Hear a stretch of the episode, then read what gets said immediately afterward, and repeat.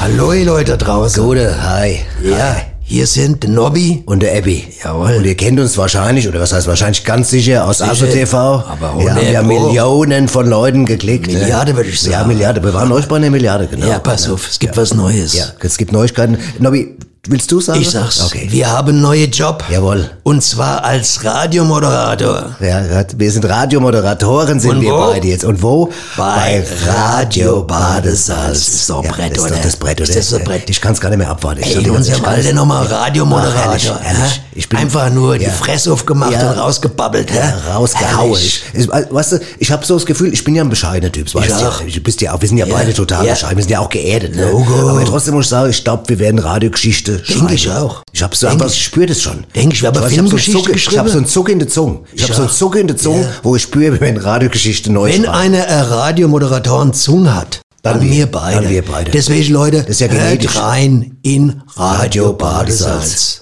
Bald gibt's mehr. Als gibt's mehr. Nobby, Und der Abby. wer sonst?